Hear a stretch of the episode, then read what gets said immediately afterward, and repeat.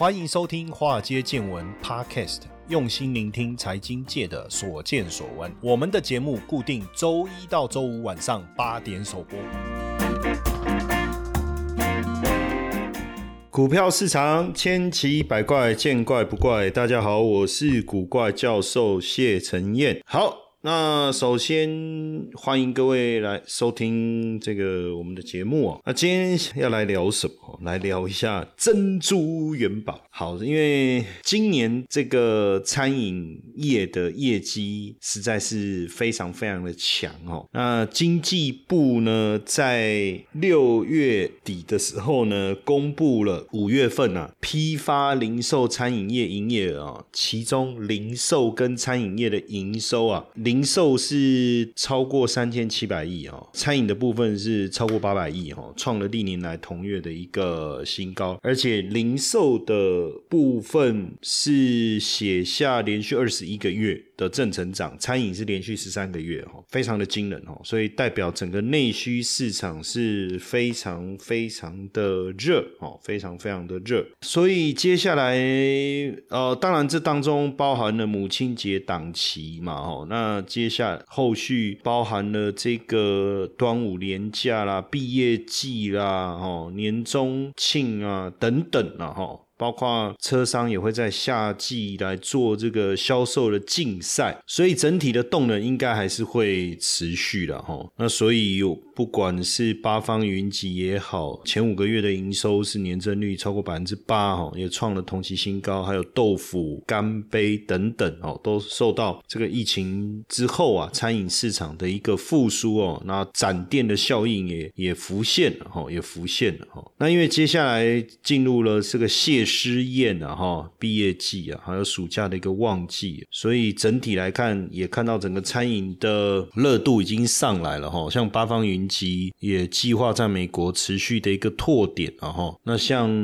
云品哦，旗下有饭店、有休闲度假旅馆，还有宴会事业等等啊，这个营营运也开始加温哦。那包括豆腐也是一样哦，今年豆腐它的展店新增店数的目。标是十间以上哦，再加上 A P P 上线后会持续提升跟消费者之间的互动跟粘着度哦，应该也能够都成为整个集团营运成长的一个引擎哦。那干杯迎接谢师宴跟暑假的一个旺季哦，也在。老干杯哦，与这个黑毛屋本家也会在板桥大圆柏哈，就六月底就开始营运了哈，所以营收接下来下半年应该还是有机会持续的往上，所以看起来整个餐饮业是淡季不淡哈，淡季不淡，不管是今年第一季餐饮业的营业额冲到两千五百五十三亿哈，还是说第二季的营运的一个状况哈，看起来淡季不淡哈，那所以甚至。预计要进入了第三四季是传统旺季。哈，那加上现在全球观光热潮，餐饮业也也受到这个国外旅客来台的一个利多嘛哈，像以这个今年第一季哈，南韩、香港、澳门、日本就也创造了三十七万人次的餐饮消费哦，等于是持续带来这个餐饮业的一个利多哈，餐饮业的利多，那包括这个王品哈。它在铁板烧、火锅、烧肉的这个市占率有持续的增温。呃，王品在二零二四年也要启动千亿市值计划哈，所以未来有更越来越多的品牌哈会加入到在王品旗下哈。那像六角哦，六角旗下的王座国际，这个王座国际旗下有很多品牌哈，也要在这个餐饮业务了哈。就是说，台湾的餐饮业务，六角是全球的餐饮市场，对不对？然后它的王座国际也要上柜哈，这个上新柜所以你看到这个变化其实是反差很大啦。因为在二零二一年，台湾还禁止内用餐饮业的打击非常非常的大，基本上营运都大幅度的一个下滑，甚至呃有的当然如果你遇到好的房东愿意减免一些房租还好哈，但是裁员啊、无薪假啦，甚至有的房租根本付不出来哈，餐饮业在当时真的是受到重挫，而且无薪假的人数哦，也也当时在各个产业当中是第一，就是数字是最难看的了哦。那当然也在这个过程中，也有餐饮集团是逆势的扩张，例如像在二零二一年，麦当劳还扩大招募员工哦，这摩斯汉堡也是。当然，我们现在看到的是餐饮业重新拿回话语权了，然后餐饮业的复苏后第一档新贵个股王座国际哈，对六月底挂牌嘛，嗯，六角集团是持股七成。那为什么这个王座国际被视为集团的小金鸡啊？因为现在叫做综合这个多品牌打天下，你会看到一个餐饮集团旗下会有很多品牌，这个王座国际拥有了银。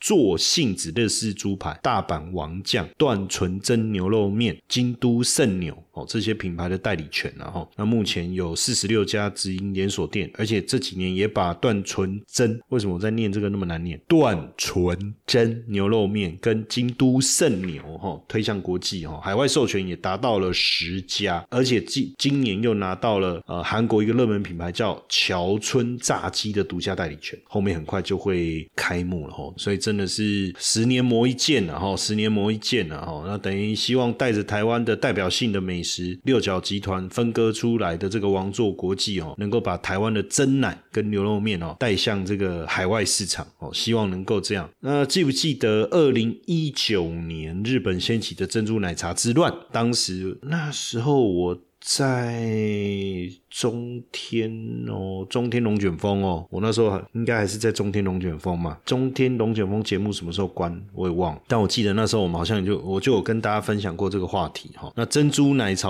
的这个风潮啊，珍珠的风潮席卷日本啊，当时还出现珍珠软糖、珍珠布丁、珍珠披萨、珍珠纳豆哈，这个引发热议。其实早年轻的时候，当时很多朋友喜欢喝珍珠奶茶哦，我都觉得说为什么要每每天喝一杯那个那么多钱？哦，那我就比较省嘛，看他们在喝，当然我会觉得蛮反弹的。我觉得每天花钱去喝那个，结果没想到现在自己到了这个年纪，也反而很喜欢喝珍珠奶茶，就 QQ 的哈。那六角咖啡是二零零四年哈在新竹起家哦，当时六角国际的董事长啊王耀辉啊，他就发现说，哎，海外的珍珠奶茶品质不稳定，容易给消费者带来不好的印象，所以他们就成立了日出茶太哦，日出茶太要往这个面向来走。我也确实哦，当时到呃，马来西亚吧，我记得我那时候去马来西亚出差，在哪里看到日出茶太？还是在关岛，好像也有。哎，其实看到还真的蛮感动，因为这就写中文，你就看得懂，对不对？而且写珍珠奶茶，不是 bubble tea 哈，bubble bubble one two three 鸡排 bubble tea，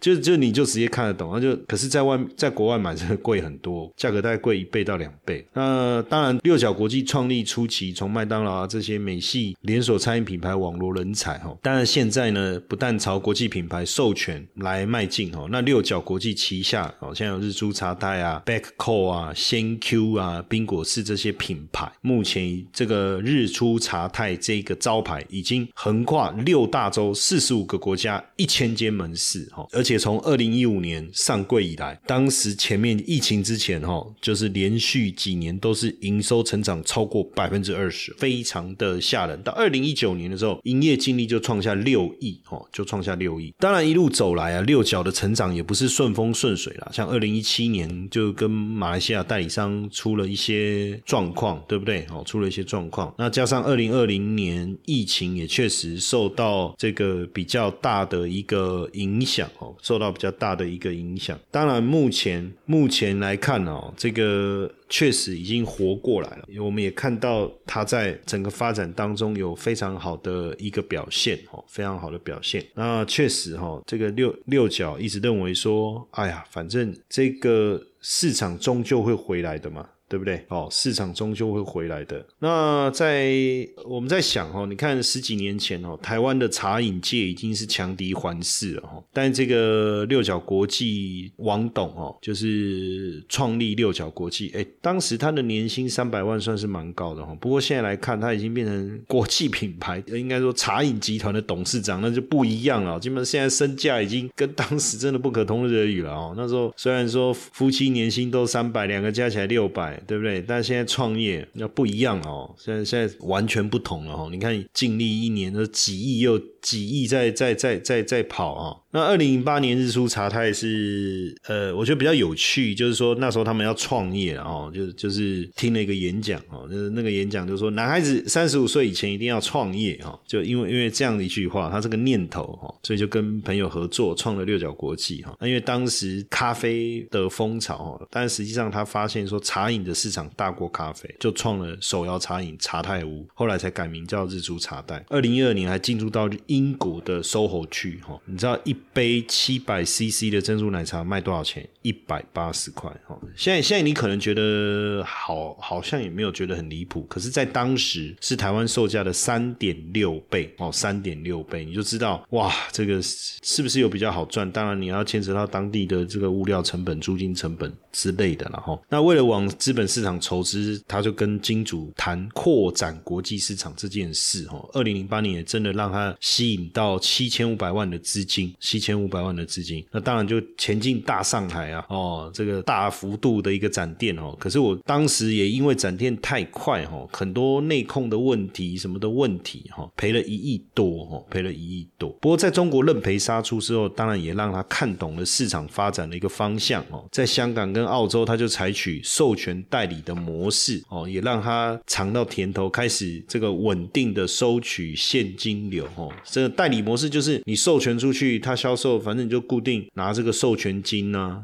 对不对？哈，拿授权金了哈，所以现在这个母子公司啊，哦，这个都全面获利了哈。那六角国际当然营运就要更上层了。那现在呃要抢人呐，抢人才哈，所以也寄出门市培训干部年薪上看百万哦，还可以员工还可以认股哦，员工还可以认股，真的是比照科技，因为因为他们就从科技产业出来的哈，而且为了帮助员工家庭的发展哦，生一胎给以三万，二胎。胎给六万，三胎给十二万的生育补助金啊！哦，所以真的是很积极的在抢人才哈，而且把员工视为股东嘛，连续七年实施四次员工配股方案哦，年终等于多三到五个月哦，希望能够吸引餐饮人才。AI 时代来临，取代人类工作模式；ESG 趋势改变全球生活形态；ETF 狂潮重塑金融投资结构。三大改变如何影响投资趋势？善用新金融工具，跟上时代潮流，创造财富，累积财富。古怪教授邀请您七月二十七号来参加创富公益讲座——新金融投资交流会，有下午场、晚上场，现场提供精致茶点，门票三百元。将全数捐助公益，欢迎一起与台北长青福人社以公益回馈社会，为世界创造希望。报名活动记得加入赖 OA 好友，搜寻小老鼠 iu 一七八，输入关键字 R I C H Rich，或者点选资讯栏网址，赶快来报名哦。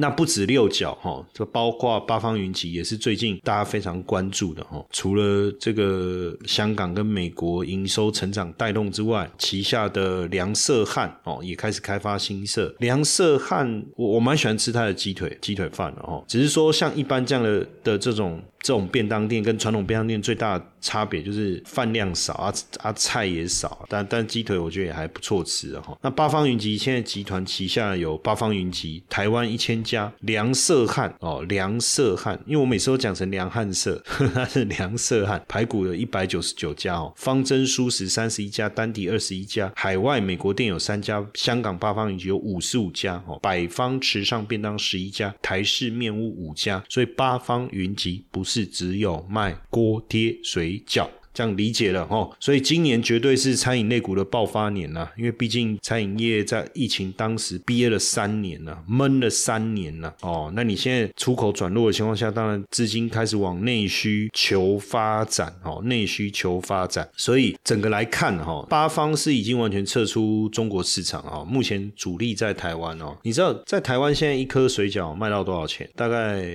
我我很久没有去吃，我不确定，但是我我我印象现在一颗是不是也要到？七八块要吧，但是在美国要二十几块，你就知道真的是恐金没有哦，恐金没有这个水饺恐金没有，那当然水饺就变成金元宝对，边包哦。开心啊！包一颗卖一颗，包一颗卖一颗，每一颗都是钱啊！所以这个八方云集哦，到底营运的方式到底本事是什么？哦，为什么八方云集水饺锅贴专卖店的加加速冲上来，对不对？梁色汉火力也全开，基本上八方云集不像王品或瓦城是靠靠直营店的哈，主要来源就是靠加盟主，但是不是靠权利金和加盟金，而是靠卖物料给加盟主哦来赚取，所以加盟主的收入好，当然对这个八方云集来讲也是好。互蒙其利，哦，互蒙其利，而且这个加盟金也不高，像梁社汉加盟金是十万块，哦，那每个月权利金这收小于百分之二，哦，还有保证金二十五万，整体占他获利比重很小了，所以你要加盟，你也不会觉得门槛很高嘛，对不对？那品牌策略不求多，哦，求加速广。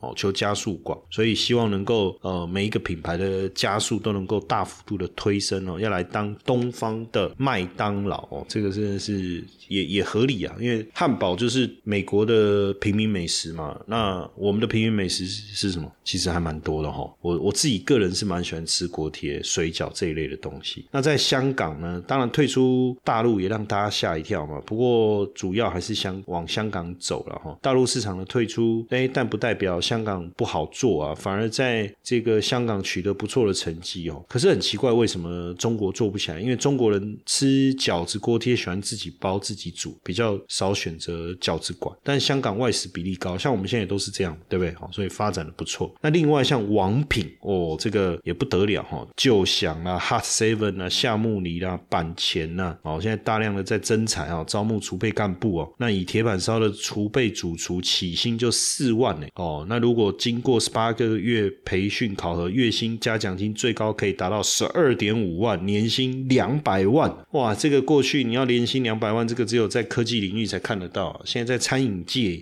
一样可行呢。哦，所以大家也不妨去参考看看哦。那王炳集团现在也推同仁变股东了，这个二零一三年他就。